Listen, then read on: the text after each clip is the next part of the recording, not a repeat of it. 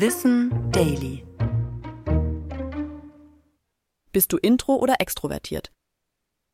Unsere Persönlichkeit ist abhängig von vielen Faktoren.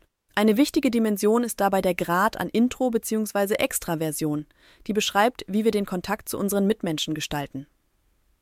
Eine introvertierte Person wird jedoch fälschlicherweise schnell als schüchtern abgestempelt, ohne wirklich zu wissen, was eigentlich hinter den Begriffen steckt. Introvertiert bedeutet nach innen gewandt, während extrovertiert das Gegenteil meint. Introvertierte Menschen mögen ruhigere Aktivitäten und halten sich in Gruppen eher im Hintergrund. Sie sind bedacht, gut im Planen und treffen Entscheidungen nach sorgfältiger Abwägung. Allerdings bedeutet das nicht automatisch, dass diese Menschen schüchtern sind.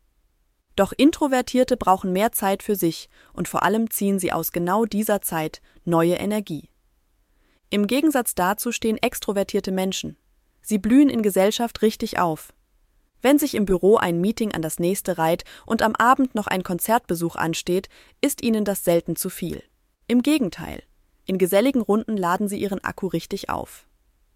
Extrovertierte sind gesprächig, aktiv und entscheiden eher aus dem Bauch heraus.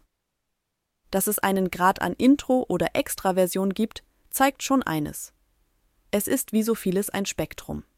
Das bedeutet, dass es auch ambivertierte Personen gibt, die sowohl introvertierte als auch extrovertierte Eigenschaften in sich tragen. Tatsächlich liegen die meisten von uns in dieser Mitte.